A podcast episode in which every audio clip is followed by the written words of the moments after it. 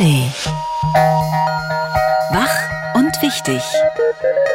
Der schöne Morgen mit Kerstin Hermes und Julia Menger. Guten Morgen. So, ich habe jetzt mal dieses Threads ausprobiert. Selten dover Name für ein soziales Netzwerk. Ich weiß nicht, wie oft ich da noch drüber stolpern werde, aber abgesehen davon gefällt es mir ganz gut. Also gestern ist es ja hier in Deutschland gestartet natürlich sofort runtergeladen habe ich es mir. Und es sieht natürlich eins zu eins aus wie Twitter, fühlt sich an wie Twitter, allerdings ein bisschen flauschiger, muss ich sagen. Es ist lustiger, netter bis jetzt. Da kommen bestimmt auch bald die Trolle vorbei und alle sind nicht mehr ganz so engagiert, aber bis dahin genieße ich Threads noch. Kann aber auch dazu sagen, man muss da nicht sein kein Stress. Hier in Wach und Wichtig geht es heute um die Trolle bei der EU, die Lage im Nahen Osten und die teils historischen Beschlüsse in Berlin. Zum Start wie immer der Rundum-Überblick. Hier ist die Radio 1 Tagesvorschau. Heute ist Freitag, der 15. Dezember 2023. Heute endet das jüdische Chanukka-Fest. Und Geburtstag hat der südkoreanische Schauspieler und Regisseur Ryo Seung-wan. Er ist bekannt für seinen Film The Berlin File von 2013 und wird heute 50. Seinen 65. Geburtstag feiert Stefan Weil, der Ministerpräsident von Niedersachsen, der lange auch Oberbürgermeister von Hannover war. Und Friedensreich Hundertwasser wäre heute 95 geworden. Der österreichische Maler und Architekt ist vor allem durch seine geschwungene gelungenen Formen und leuchtenden Farben bekannt. Daran kommen Sie nicht vorbei. Im Bundestag stehen heute die Debatte und Abstimmung über den geplanten Nachtragshaushalt für das laufende Jahr an, auf den sich die Ampel geeinigt hat. Außerdem sollen die Abgeordneten über die Änderung des Erneuerbare Energiengesetz und die Reform des Parteiengesetzes abstimmen. Vor dem Reichstagsgebäude hat sich ab 10 Uhr eine Demo angekündigt von feministischen Gruppen gegen das Selbstbestimmungsgesetz. Das ist nicht heute, aber in den kommenden Wochen Thema im Parlament und soll ab November 2025 gelten. Im Namen des Volkes. Vor dem Londoner High Court endet heute wahrscheinlich der Prozess von Prince Harry gegen den Verlag Trinity Mirror. Er und andere Prominente werfen den Boulevardzeitungen Daily Mirror, Sunday Mirror und People vor, systematisch illegale Informationen beschafft zu haben. Harry geht zum Beispiel davon aus, dass Sprachnachrichten auf seinem Handy abgefangen wurden. Hoch die Tassen. Berlin feiert ab heute die Großmütter. Das Grandmother Film Festival zeigt im Half Sister in Schöneberg in den kommenden drei Tagen nur Filme über Omas aus verschiedenen Teilen der Welt. Es gibt Kurzfilme, Dokus und Animationen, in denen man den Alltag und die unterschiedlichen Realitäten älterer Menschen in verschiedenen Ländern sieht. In den Läden. Plattenfreitag. In den digitalen und analogen Plattenläden stehen ab heute die neuen Alben von Dritte Wahl und Liam Crombie. Ansonsten herrscht so ein bisschen Jahresendflaute, muss man ehrlich sagen. Trotzdem, die wichtigsten Neuerscheinungen auch aus den letzten Wochen bespricht Kollege Simon Brauer heute Abend mit seinen Gästen im Soundcheck hier auf Radio 1, wie immer ab 21 Uhr. Das war die Radio 1 Tagesvorschau. Berlin gibt so viel Geld aus wie nie. Das hat das Abgeordnetenhaus gestern Abend in seiner letzten Mammut-Plenarsitzung des Jahres beschlossen. Und zwar den Rekorddoppelhaushalt für 2024-25 von fast 40 Milliarden Euro pro Jahr.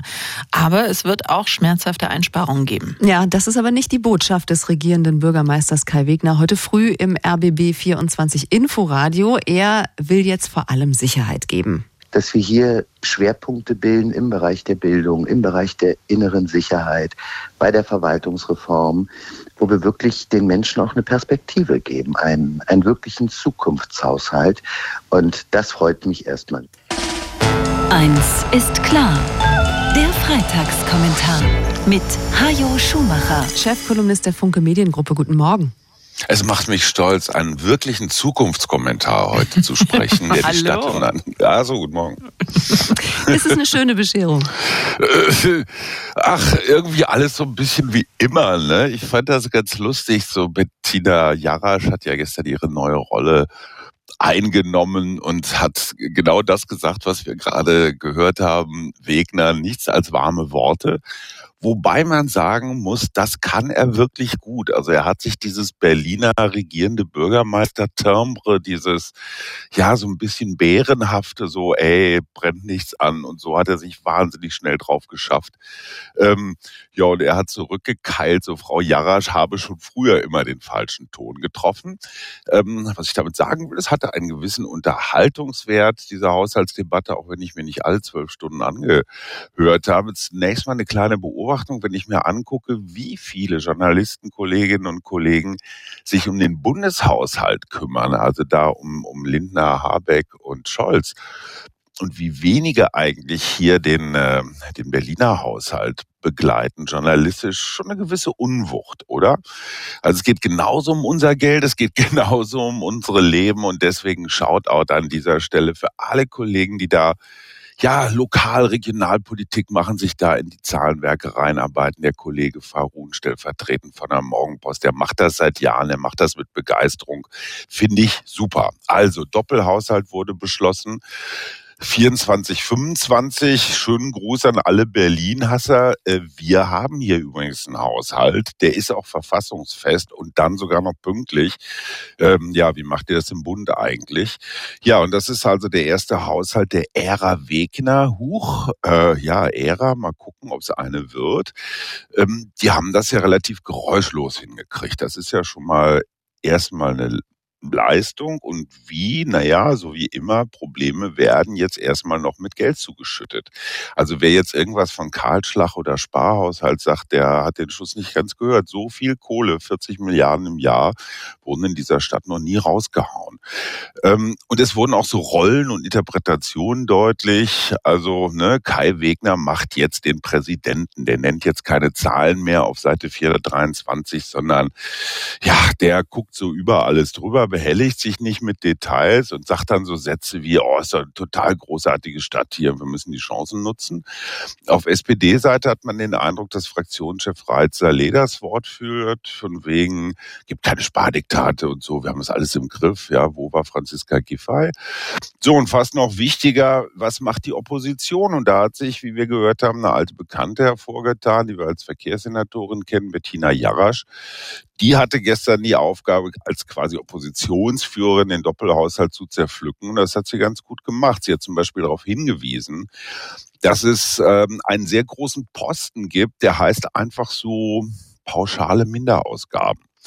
Dahinter verbirgt sich ähm, genau das, was man so beim ersten Hinhören so spürt, nämlich erstmal nix. Pauschale Minderausgaben, ne, klingt gut, ist aber ein Trick. Das heißt, fünf Prozent, also vier Milliarden Euro, müssen Senat und Bezirke sparen. Die, der Haushalt sagt nur nicht wo. Und fünf Prozent, das ist ein ziemliches Brett. Das wären 300 Millionen bei der Bildung oder 175 Millionen im Innenressort. So, und wo kann man am allerersten sparen? Natürlich bei den freien Trägern, die überwiegend Sozialarbeit machen. Die haben meistens nur Jahresverträge, die müssen halt immer wieder neue Förderanträge stellen. Die kann man am einfachsten weghauen. Und das ist jetzt die Befürchtung, dass diese pauschalen Minderausgaben, also diese sehr wolkige Ankündigung, äh, genau dahin zielt. Und sonst so, ja, innere Sicherheit natürlich Riesenthema für Karl Wegner. Und es ist wirklich putzig. Ähm, innere Sicherheit bedeutet, bedeutet heute in Berlin ein Zaun um den Görli. So, ähm, wir haben festgestellt, dieser Haushalt ist noch so ein bisschen aus der alten Welt. Der verlängert dieses Komm, hau raus. Ähm, wie gesagt, mit den äh, kleinen äh, pauschalen Minderausgaben dabei. So, wir schieben also die Probleme in die Zukunft. Wir verfrühstücken alles das, was da ist. Mit anderen Worten, alles wie immer. Der Freitagskommentar von Hajo Schumacher von der Funke Mediengruppe. Dankeschön. Gerne. Es war gestern Abend ein großer Schritt und eine Überraschung. Das ist ein historischer Moment und zeigt die Glaubwürdigkeit der Europäischen Union und die Stärke der EU. Die Entscheidung ist gefallen. Wir beginnen Beitrittsverhandlungen mit der Ukraine und Moldau. EU-Ratspräsident Charles Michel war erleichtert. Denn Ungarns Ministerpräsident Viktor Orban hatte zuvor mit einer Blockade gedroht. Die Drohung aber nicht umgesetzt. Und zwar durch einen gesichtswahrenden Trick. Orban verließ den Saal, bevor der Text angenommen wurde.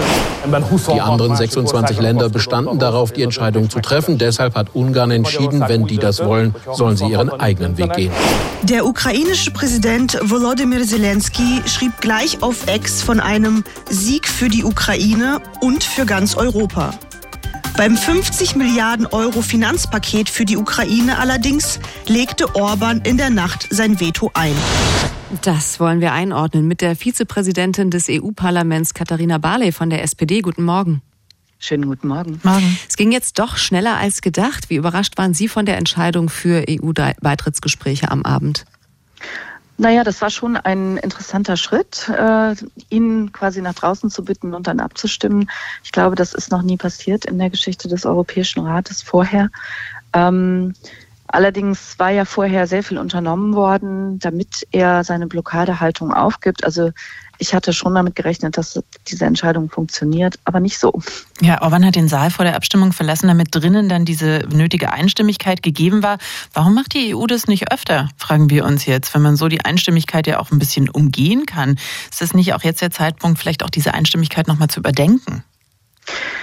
Also in, bei den Vereinten Nationen zum Beispiel ist das äh, kein unübliches Verfahren und ähm, ehrlich gesagt, ich kenne das auch zum Beispiel von, von anderen Veranstaltungen, dass man einfach, wenn man nicht einverstanden ist, aber nicht dagegen stimmen möchte, halt in der Zeit aufs Klo geht. Das gibt es schon, aber es ist eben, dass das so abgesprochen wird, das ist natürlich schon, ähm, naja, jeder weiß, dass er dagegen ist, aber er blockiert nicht.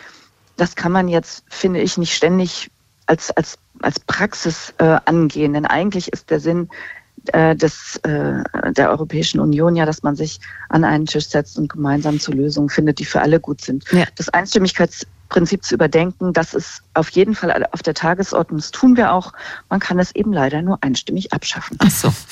Na gut, und äh, Viktor Orban geht letztlich ja auch nicht als Verlierer daraus. In der Nacht hat er die eigentlich geplanten 50 Milliarden Euro Finanzhilfen für die Ukraine blockiert. Das hat er gemacht, da hat er ein Veto eingelegt. Und Sie haben das eben auch schon angedeutet, vorher diese 10 Milliarden Euro selbst für sein Land mitgenommen, äh, die die EU bis zur Justizreform in Ungarn zurückgehalten hatte. Das haben Sie gestern heftig schon kritisiert, weil sich die EU damit erpressbar gemacht hätte. War es jetzt als Mittel zum Zweck am Ende dann doch richtig?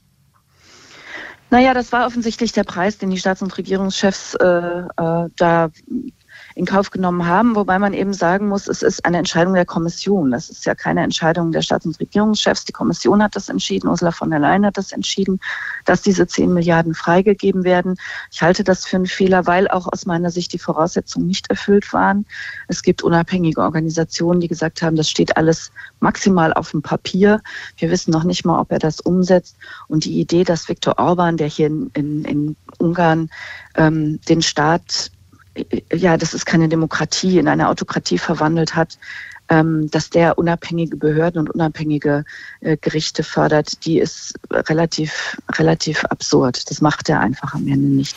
Man hat sich erpressbar gemacht, ja. Neben Viktor Orban gibt es ja auch noch andere Stimmen, die befürchten, dass äh, das Ganze am Ende teuer werden könnte, wenn die Ukraine jetzt tatsächlich ähm, beitreten könnte der EU, wenn diese Beitrittsbehandlungen jetzt eröffnet werden. Ärmere EU-Länder, die gerade selbst noch Unterstützung brauchen, müssten dann nämlich Milliarden an die noch viel ärmere Ukraine zahlen.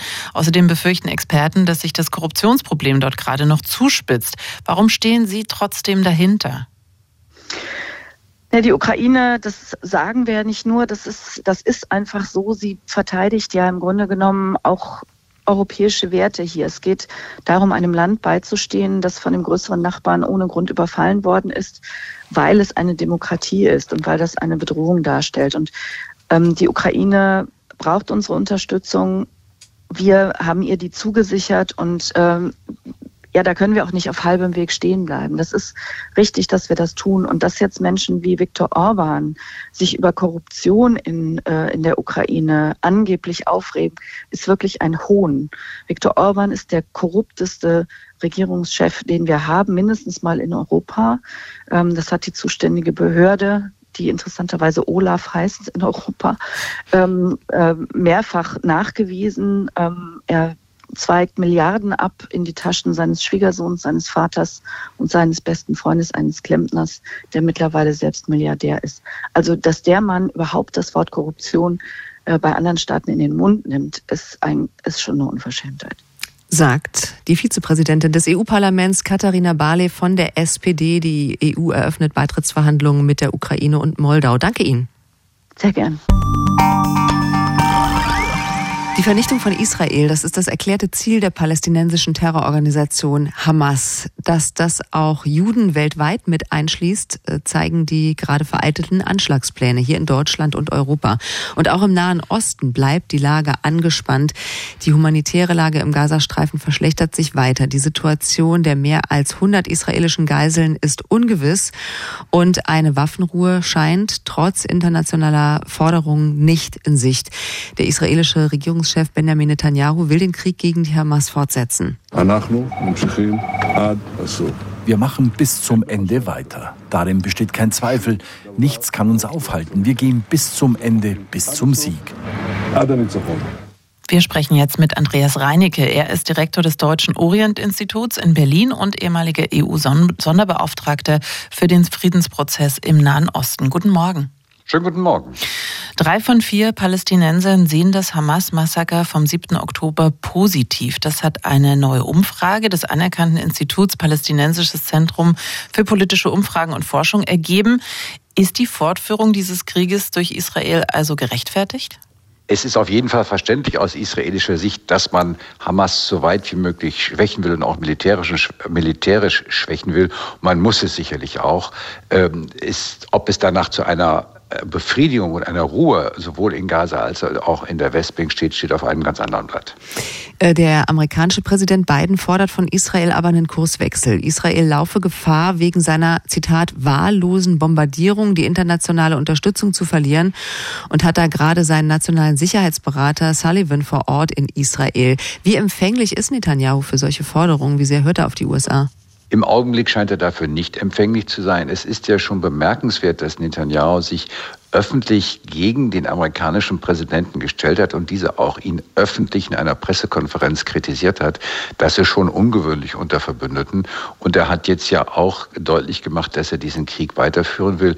Übrigens auch gegen die Interessen der Angehörigen äh, beziehungsweise der Geiseln selber, die dort sind. Anscheinend hat Netanyahu und das Kriegskabinett die strategische Entscheidung getroffen, diese im Zweifelsfalle zu opfern. Das heißt, ähm, eine Waffenruhe steht jetzt erstmal nicht an. Also wie wahrscheinlich ist es, dass es äh, nach der ersten vor zwei Wochen jetzt nochmal eine gibt, weil vor einer Waffenruhe will die Hamas ja sowieso keine Geiseln mehr übergeben.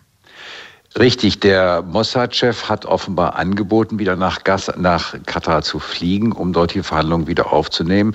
Das hat das Kriegskabinett mehrheitlich abgelehnt. Er hat dann nochmal Kontakt nach arabischen Zeitungen mit dem ägyptischen Geheimdienstchef gehabt. Aber im Augenblick sieht es nicht danach aus, dass äh, hier es wieder zu Verhandlungen kommen wird. Was ist denn Ihre Prognose, wie das jetzt dort weitergehen wird in den nächsten Wochen? Denn Netanyahu schwört ja auch die USA jetzt beispielsweise darauf ein, dass es einen langen Krieg in Gaza geben würde. Das wird in der Tat sehr schwierig werden. Äh, die Kriegsführung wird noch schwieriger werden. Das Einleiten von Meereswasser in Tunnel hat ja auch andere Auswirkungen, als nur mögliche Geiseln und die Terroristen zu treffen, sondern äh, es hat auch möglicherweise Auswirkungen auf die Bodenqualität, sprich also künftige Landwirtschaft, auf Stabilität des Bodens, kann man dann auch Häuser bauen und so weiter. Also hier wird die Diskussion immer intensiver werden. Ähm, und ich vermute, dass nur ein größerer internationaler Druck Israel zum Einlenken wird bewegen können. Andererseits muss man natürlich anerkennen, dass der Kampf gegen Hamas fortführen gehen muss. Also das Dilemma bleibt, aber ich kann mir nicht vorstellen, dass angesichts der vielen ja doch fast 20.000 Toten dieser Kampf einfach so fort, äh, fortgeführt werden kann. Gucken wir mal vom Nahen Osten hier nach Deutschland. Wir sind gestern wahrscheinlich alle überrascht worden von den Anschlagsplänen der Hamas hier in Deutschland, in Europa. Bisher galt Europa ja vor allem als Rückzugsraum dieser Terrororganisation. Jetzt soll es hier Waffendepots und Anschlagspläne gegeben haben. Ist das ein Strategiewechsel? Also überrascht worden sind wir eigentlich nicht, denn das ist ja immer schon angekündigt worden. Es ist ja zum ersten Mal publik geworden. Ähm, Hamas hatte angekündigt, dass, oder auch seine Kämpfer, wie sie sie nennt, hier dazu aufgefordert, solche Anschläge zu machen.